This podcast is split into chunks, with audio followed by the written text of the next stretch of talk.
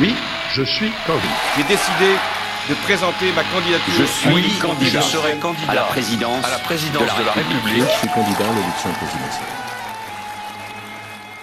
La course à l'Élysée est lancée. Les candidates et les candidats sont déjà en place. Il va falloir batailler, convaincre, trouver des alliés, déjouer les pièges. Pas facile de viser la fonction suprême. Alors, comment faire? Quels sont les bons outils? Les chercheurs de The Conversation France analysent les stratégies pour accéder au pouvoir et les compétences pour le garder. Je suis Fabrice Rousselot.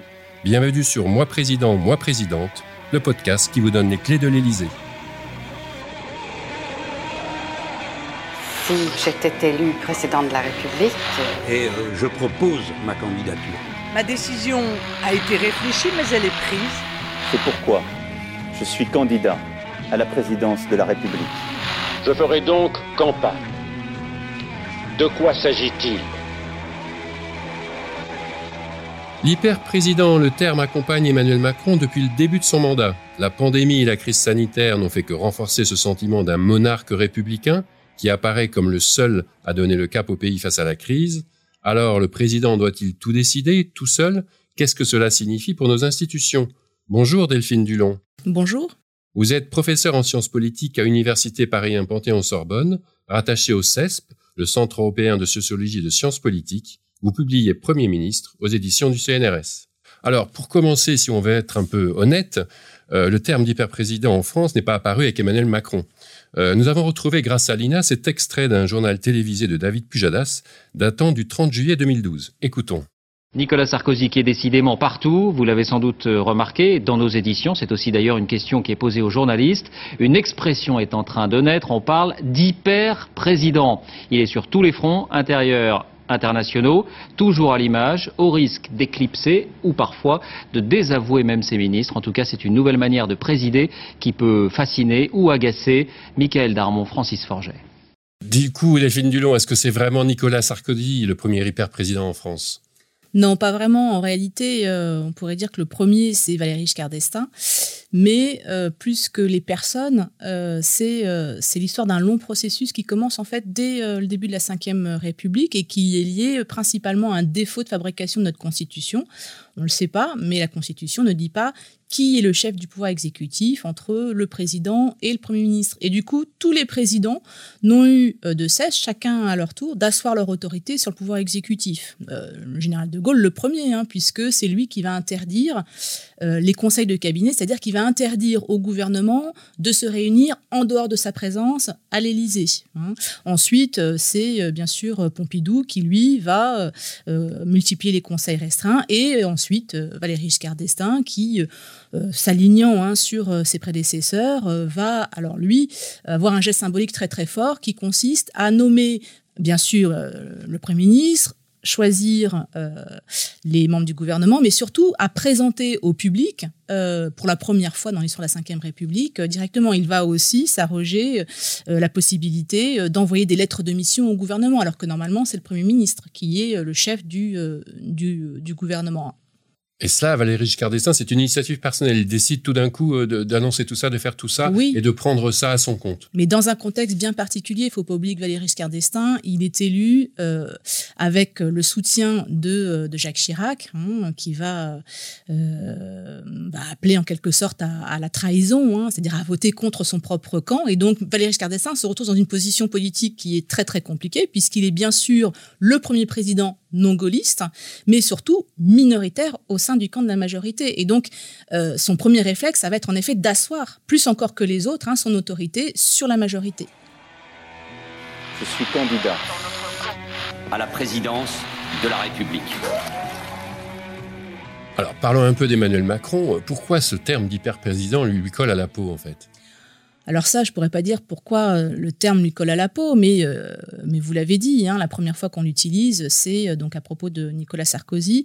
je pense que c'est directement lié au fait qu'il s'expose bien plus que d'autres aux médias. Hein, par exemple, bien plus que le général de Gaulle ou d'autres après, c'est lié aussi qu'il arrive un peu en, bout de processus, hein, en, tout, cas après donc une longue chaîne de, de présidents, et donc il pousse beaucoup plus loin que les autres en fait, bien qu'il ne soit qu'un héritier de ce processus, il pousse, beaucoup plus loin que les autres en fait le processus. Un exemple très simple, hein, c'est le premier président qui va euh, en quelque sorte voler la politesse à son premier ministre en prononçant un discours devant le Congrès euh, la veille euh, du fameux discours de politique générale que prononce son premier ministre. Aucun autre président ne l'avait fait avant. Et ce geste symbolique, c'est pas simplement qu'il vole la politesse à son premier, c'est que ce faisant, il s'affine de manière ostentatoire comme le vrai chef du pouvoir euh, exécutif. Alors justement, tout cela pose la question du Premier ministre. À quoi sert-il? Quel est son rôle? Et on a aussi un peu l'impression que Jean Castex, de par, euh, j'allais dire, sa personnalité, même son, parcours, eh bien, est dans ce rôle un petit peu en deçà. Euh, du coup, comment fait-il le Premier ministre pour exister face à un hyper-président? Bah, il ne peut pas exister. Mais euh, revenons à votre euh, toute première euh, question. À quoi sert un Premier ministre? Alors là, ici, en fait, il faut distinguer deux choses, hein, juridiquement et, et dans les faits. En fait, juridiquement, le Premier ministre dirige le gouvernement, lequel gouvernement conduit et détermine la politique de la nation. D'accord? Ça, c'est en droit. Dans les faits, donc en raison justement de ce long processus de présidentialisation du, régime, le Premier ministre s'est progressivement effacé. On pourrait dire d'ailleurs que c'est le rôle principal du Premier ministre aujourd'hui, en tout cas c'est ça, hein, s'effacer devant le président de, euh, de, la République. Alors évidemment, c'est pas son seul rôle. Hein, il continue, alors non pas de diriger, mais de coordonner euh, l'action euh, du gouvernement, ce qui n'est pas toujours simple puisque le, Premier ministre est choisi non pas pour sa capacité justement à asseoir son autorité sur les membres du gouvernement, mais pour sa fidélité au président, ou en tout cas euh, sa capacité à s'effacer justement. Donc Jean Castex, haut fonctionnaire, euh, n'est pas le premier. Hein. Avant lui, il y a eu toute une série comme ça de premiers ministres qui étaient euh, choisis soit parce que justement ils avaient un long compagnonnage avec le président qui avait permis d'éprouver leur loyauté vis à -vis du président, Hein. Euh, ce qui permet de régler les conflits éventuels justement entre le président et le premier ministre. Ou alors, euh, c'était, euh, mais en fait les deux ne sont pas exclusifs, c'était, ce sont pardon, des hauts fonctionnaires à l'image de, Jean Castex. Normalement, le premier ministre est censé aussi diriger la majorité. Hein. il est en tout cas, dans, dans tous les cas, hein, l'interlocuteur privilégié entre le pouvoir exécutif et le Parlement. Hein. Euh, et à la différence du président, en effet, il peut se rendre directement hein, euh, au Parlement, il collabore euh, à, la, loi, ce qui n'est pas du tout le cas du, président de, la République. Alors justement, nous allons nous rendre à une présentation du livre d'Édouard Philippe, Impression en ligne claire, dans une librairie à Limoges en mai 2021. Écoutons à la fois des lecteurs et puis celui qui n'était déjà plus Premier ministre. Il faudrait peut-être qu'il qu'il fasse autre chose, qu'il s'occupe un peu, parce qu'il est que maire maintenant, ça suffit pas. Je lui ai dit que je l'attendais en 2022, mais bon, après, hein, l'avenir nous le dira. Je ne réponds pas d'ailleurs aux questions qui portent sur 2022. Je pense qu'on passe beaucoup trop de temps à, se poser des questions tactiques, à des questions personnes. Je pense que c'est un sujet qui mérite euh, qu'on commence par penser à la France avant de penser à l'élection. Donc là, on se rend bien compte qu'Edouard Philippe laisse tous les scénarios ouverts. Oui, euh, tous les présidents, d'ailleurs, dans leur mémoire, euh, disent bien que c'est le talon d'Achille de la Ve République. Hein. c'est effectivement euh, cette entente nécessaire euh, entre le président et le, Premier ministre, parce que euh, Debré et De Gaulle avaient, euh, avaient, conçu, en tout cas, ces relations sur le mode de la coopération étroite, qui finalement s'est très très largement hiérarchisé. Et donc, si vous voulez, ça, aurait pu marcher s'il n'y avait pas eu par ailleurs l'élection du président au suffrage universel direct en 1962, qui va avoir pour conséquence de politiser le rôle du président. Donc tout d'un coup, on a en fait un binôme avec deux chefs politiques en réalité. Hein. Euh, donc euh, ça crée des frictions, en effet. Euh, d'abord, alors elles sont plus ou moins, on va dire, ouvertes, hein, plus ou moins violentes, mais si on regarde bien l'histoire des relations entre le Premier ministre et le Président, il y a tout le temps eu des, frictions. Et c'est une des raisons pour lesquelles les présidents, d'ailleurs, choisissent des fidèles compagnons de route hein, pour éviter ce genre de friction. Oui, je suis candidat à l'élection présidentielle. Je ferai donc campagne. D'une certaine manière, Delphine Dulon, depuis le début de ce podcast, on interroge un peu la nature de ce régime semi-présidentiel qui est celui euh, de la France. On est, c'est une exception hein, à, l'échelle internationale. Oui, vous avez tout à fait raison. Alors, euh, les, les, la doctrine juridique, enfin, les, profs de, de droit euh, n'aiment pas trop la notion de régime semi-présidentiel qui a été forgée en fait très tôt par Maurice Duverger. Euh, pour essayer justement de, qualifier ce régime totalement euh, iconoclaste qui déroge à, toutes les règles du droit constitutionnel. Euh, en réalité, on n'aime pas trop ce, terme-là. Pourquoi? Parce que régime semi-présidentiel, ça, ça prête à confusion. notre régime n'est pas un régime semi-présidentiel, c'est un régime parlementaire et non pas présidentielle, avec donc euh, une étroite collaboration euh, entre euh, le Parlement et le gouvernement.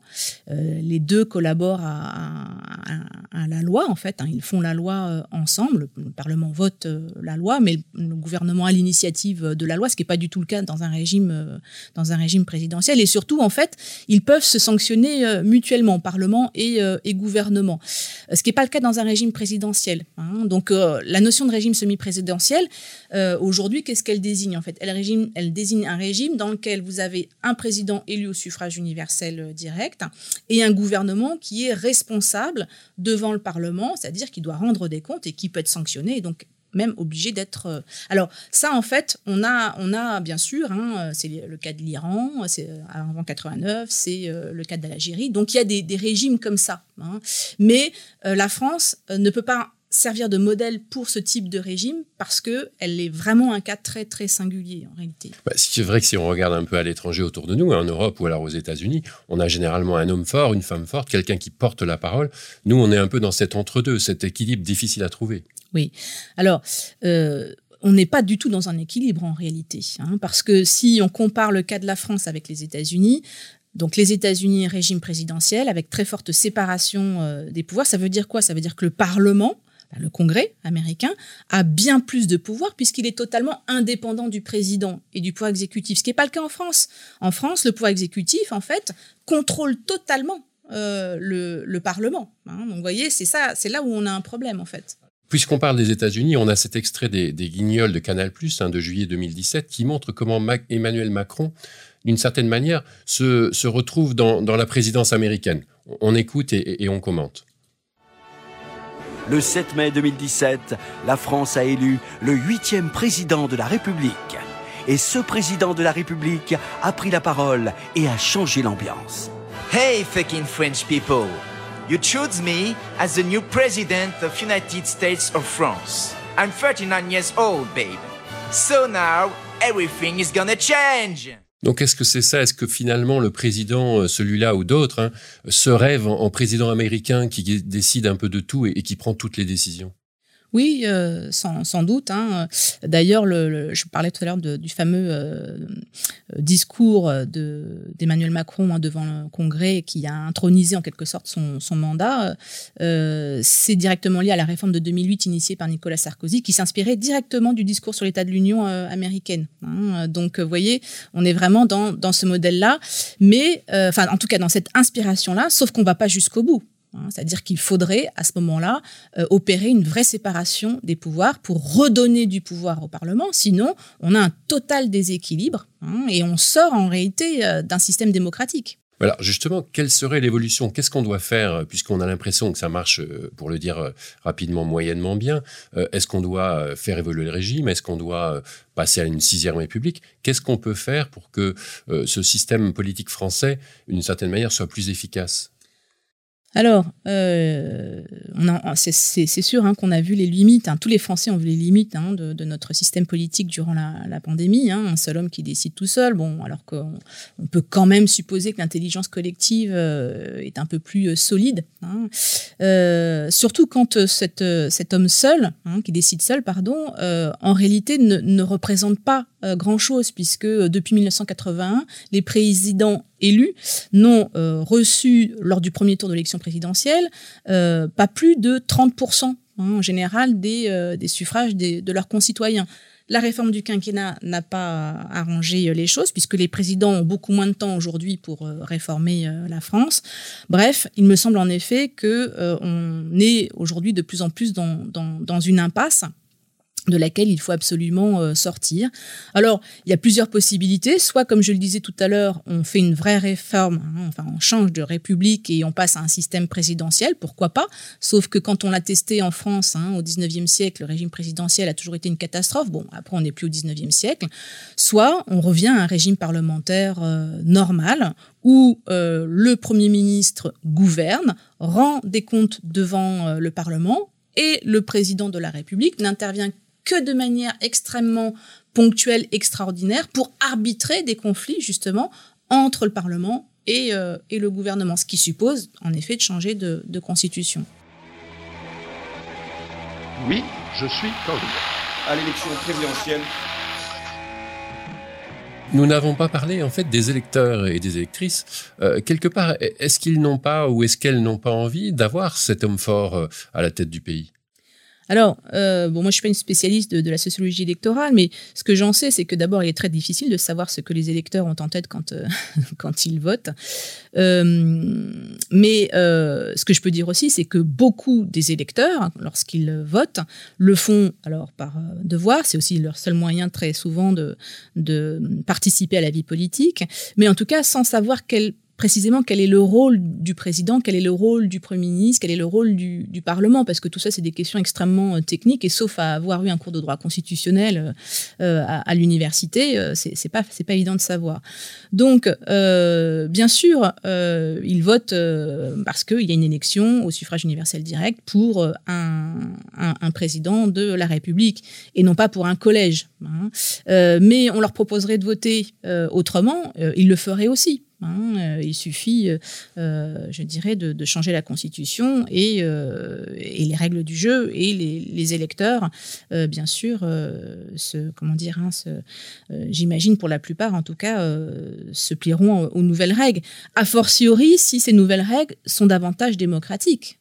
Alors, cela dit, euh, l'hyper-président ou les hyper-présidents, on se rend compte qu'ils jouent un peu de ça. C'est-à-dire que euh, c'est le jeu, c'est le, contact direct avec l'électeur. Ils ont un peu ils, donnent cette impression d'être d'être à l'écoute et, de parler directement au peuple.